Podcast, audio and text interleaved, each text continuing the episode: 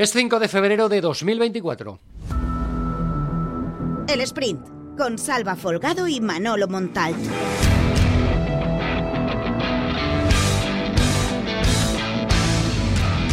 El Valencia superó este fin de semana, concretamente el sábado, a la Unión Deportiva Almería en el estadio de Mestalla. Un partido importante porque el equipo venía de perder en el Metropolitano y de romper una racha victoriosa de cuatro partidos eh, seguidos como invicto. Recuperó, por lo tanto, sensaciones el equipo de Baraja, volvió a sumar en casa y ya totaliza 35 puntos en la clasificación. Está arriba, eh, cercando la sexta plaza, la que da opción a jugar competición europea la próxima temporada, muy cerquita de la Real Sociedad. A partir de ahí, el objetivo en ese vestuario ya comienza a ser, teniendo en cuenta que esos 35 puntos prácticamente ya dan por eh, conseguido el objetivo de la temporada, que no era otro que la permanencia. Mucha gente en el vestuario, incluso el propio entrenador, ya se plantean seguir compitiendo y mirar hacia arriba. Es la primera vez esta temporada que cuando a Baraja se le pregunta por eh, Europa, Europa admite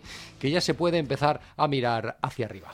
Lo que sí que sabemos que eh, en esta segunda vuelta ganar en casa, ser, mm, ser fiables, ser eh, contundentes en, tu, en tu campo, siempre te da la posibilidad de, conseguir el objetivo. Entonces, bueno, vamos a esperar cómo evoluciona la, la competición, pero siempre siempre cuando vas ganando y la competición te va eh, dando la razón en cuanto a resultados, pues siempre empiezas a mirar un poco eh, menos hacia atrás y más hacia arriba.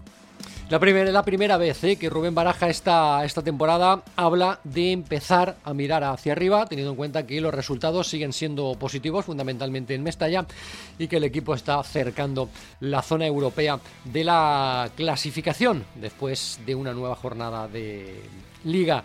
La nota negra de lo que sucedió en eh, Mestalla, más allá de las eh, protestas antes del partido, en la Avenida de Suecia, a cargo de la plataforma más combativa contra el que es Libertad eh, VCF, esa nota negativa fue la lesión de Diego López, fractura en el pómulo izquierdo en la cara para el atacante asturiano del conjunto de Mestalla. Será operado en los próximos días. Ayer el Valencia emitió un parte médico confirmando esta circunstancia. Pasó la noche en el hospital y a partir de ahí la información que tenemos en Plaza Deportiva es que va a estar de baja entre cuatro y seis semanas.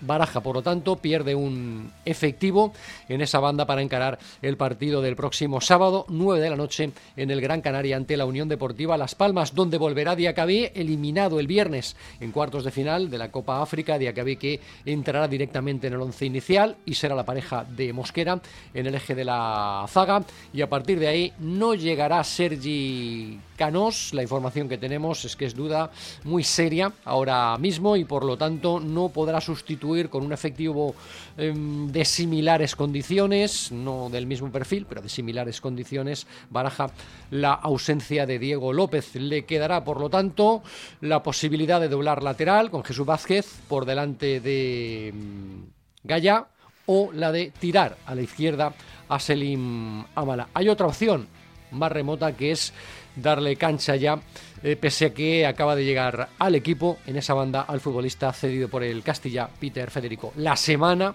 nos irá dando pistas respecto a las pruebas de baraja para sustituir Diego López, insistimos, entre cuatro y seis semanas de baja. Y luego tenemos que centrarnos en el lío que afecta a todo el cierre del mercado y a las versiones sobre por qué el Valencia no firmó Rafa Mir al cierre del mercado en la jornada del jueves. Víctor Horta, el director deportivo del Sevilla, acusó al Valencia de no tener interés real en incorporar al delantero de Cartagena, formado en las inferiores de la ciudad deportiva de Paterna. Tardó 24 horas en responder a Horta, el director deportivo del Valencia, Miguel Ángel Corona. Lo hizo antes del partido frente al Almería y ante las cámaras de Dazón, respondiendo únicamente las preguntas de un periodista. Es decir, huyó de dar explicaciones en rueda de prensa, tal y como sí que hizo el día anterior Víctor Rota y como suelen hacer al cierre del mercado los diferentes directores deportivos de los clubes de, de fútbol.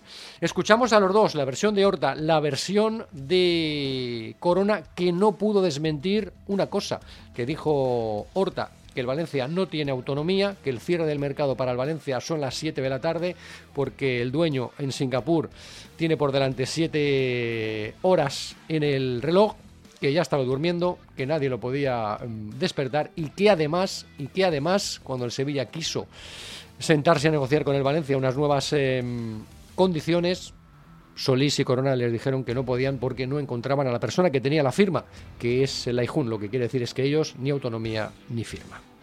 Yo creo que habré estado en más de 200 operaciones de fútbol. El Valencia no ha querido a Rafa Mir. Porque si el Valencia quiere a Rafa Mir, el Valencia tiene hoy a Rafa Mir. Porque era todo mucho más sencillo. Luego estamos con las situaciones horarias no, para ellos las 8 o las, las 7 ya es prácticamente cierre de mercado por una situación de su máximo accionista que reside en un país donde la diferencia horaria es importante. Ellos dicen que no nos pueden decir nada, que no tienen firma, que solo hay una persona que tiene una firma, que es la presidenta. Rápidamente alguien eh, necesita dar explicaciones, muchas veces decimos, ¿no? Excusatio non petita y ya sabemos cómo termina la frase. Si aquí alguien ha querido a Rafa Mir, es el Valencia Club de Fútbol. Dos veces hemos tenido un acuerdo. En agosto y el día 1 de febrero. En agosto ellos mismos reconocen que sientan a Rafa y le piden disculpas porque no van a cumplir ese acuerdo.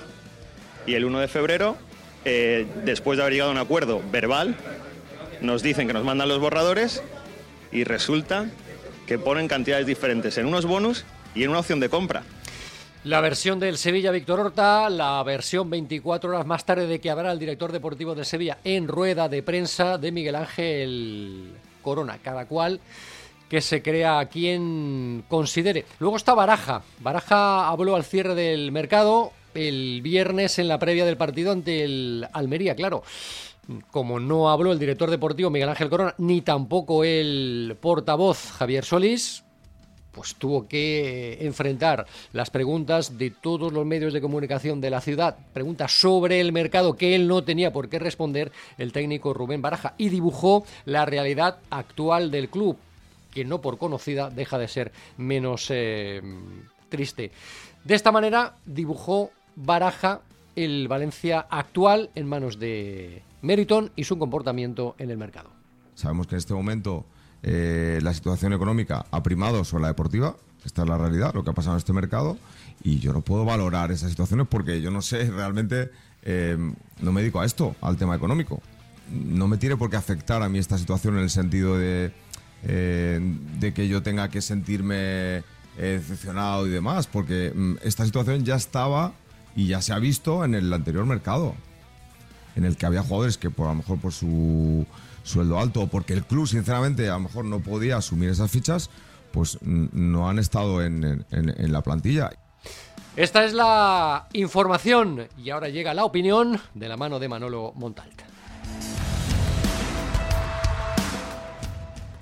Cuando hace unos meses eh, la delegación del Valencia Club de Fútbol quiso pintar el local management, fue a ver a Peter a Singapur imaginamos que hacer el clásico rendezvous que tanto le eh, gusta al eh, propietario del eh, Valencia Club de Fútbol. A la vuelta, un compañero, Víctor Yudo Nacero, le preguntó al director corporativo del Valencia y portavoz Javier Solís si Lime estaba implicado y si veía los partidos. Y recuerdo que a Javier Solís le molestó la pregunta.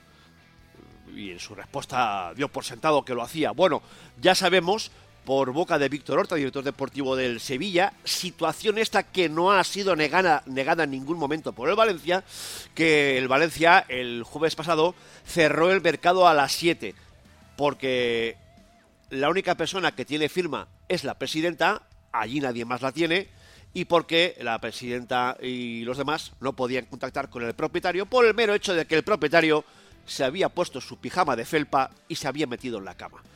Esta es la realidad y el descrédito del Valencia, que además volvió a hacer el ridículo en la contratación. Víctor Horta contesta al día siguiente del cierre del mercado en una rueda de prensa abierta a cualquier tipo de preguntas de todos los periodistas de Sevilla. en Valencia. Sabemos que o hay vídeos en las eh, redes oficiales del club o lo que hacen es prestarse a las entrevistas prefabricadas que la tele que hace el partido y que produce o cuyo productora es la propia liga, son entrevistas blancas sin que les vayan a apretar, sin que les vayan a rebatir ninguno de sus argumentos y por eso ahí Miguel Ángel García Pérez Roldán, Corona, contestó a las palabras de Víctor Horta. El peso de un mensaje y de otro, y esto mm, no es ni siquiera de primero de periodismo, no hace falta ni siquiera ser periodista para saber eso, que no es lo mismo el peso de un mensaje dicho de manera inmediata y en una rueda de prensa abierta a todo tipo de preguntas que un mensaje 36 horas después prefabricado y sacado en una entrevista que sabes que va a estar hecha a tu medida y que por eso te prestas a dar ahí el mensaje. Este es el tipo de gestión que hay a día de hoy en el Valencia Club de Fútbol.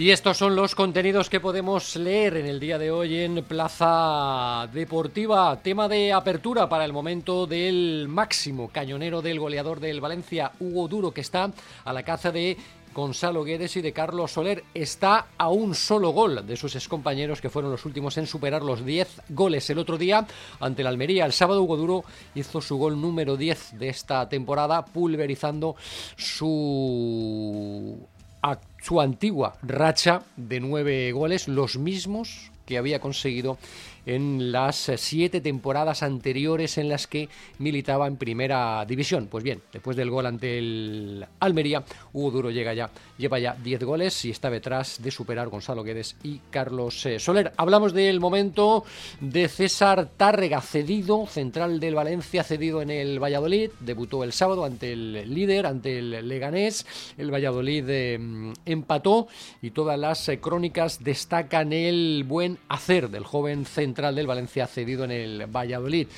Va a llegar un central brasileño procedente del mercado de, invierno, llega de la mano de Pecholano al Valladolid y probablemente esto le cierre minutos.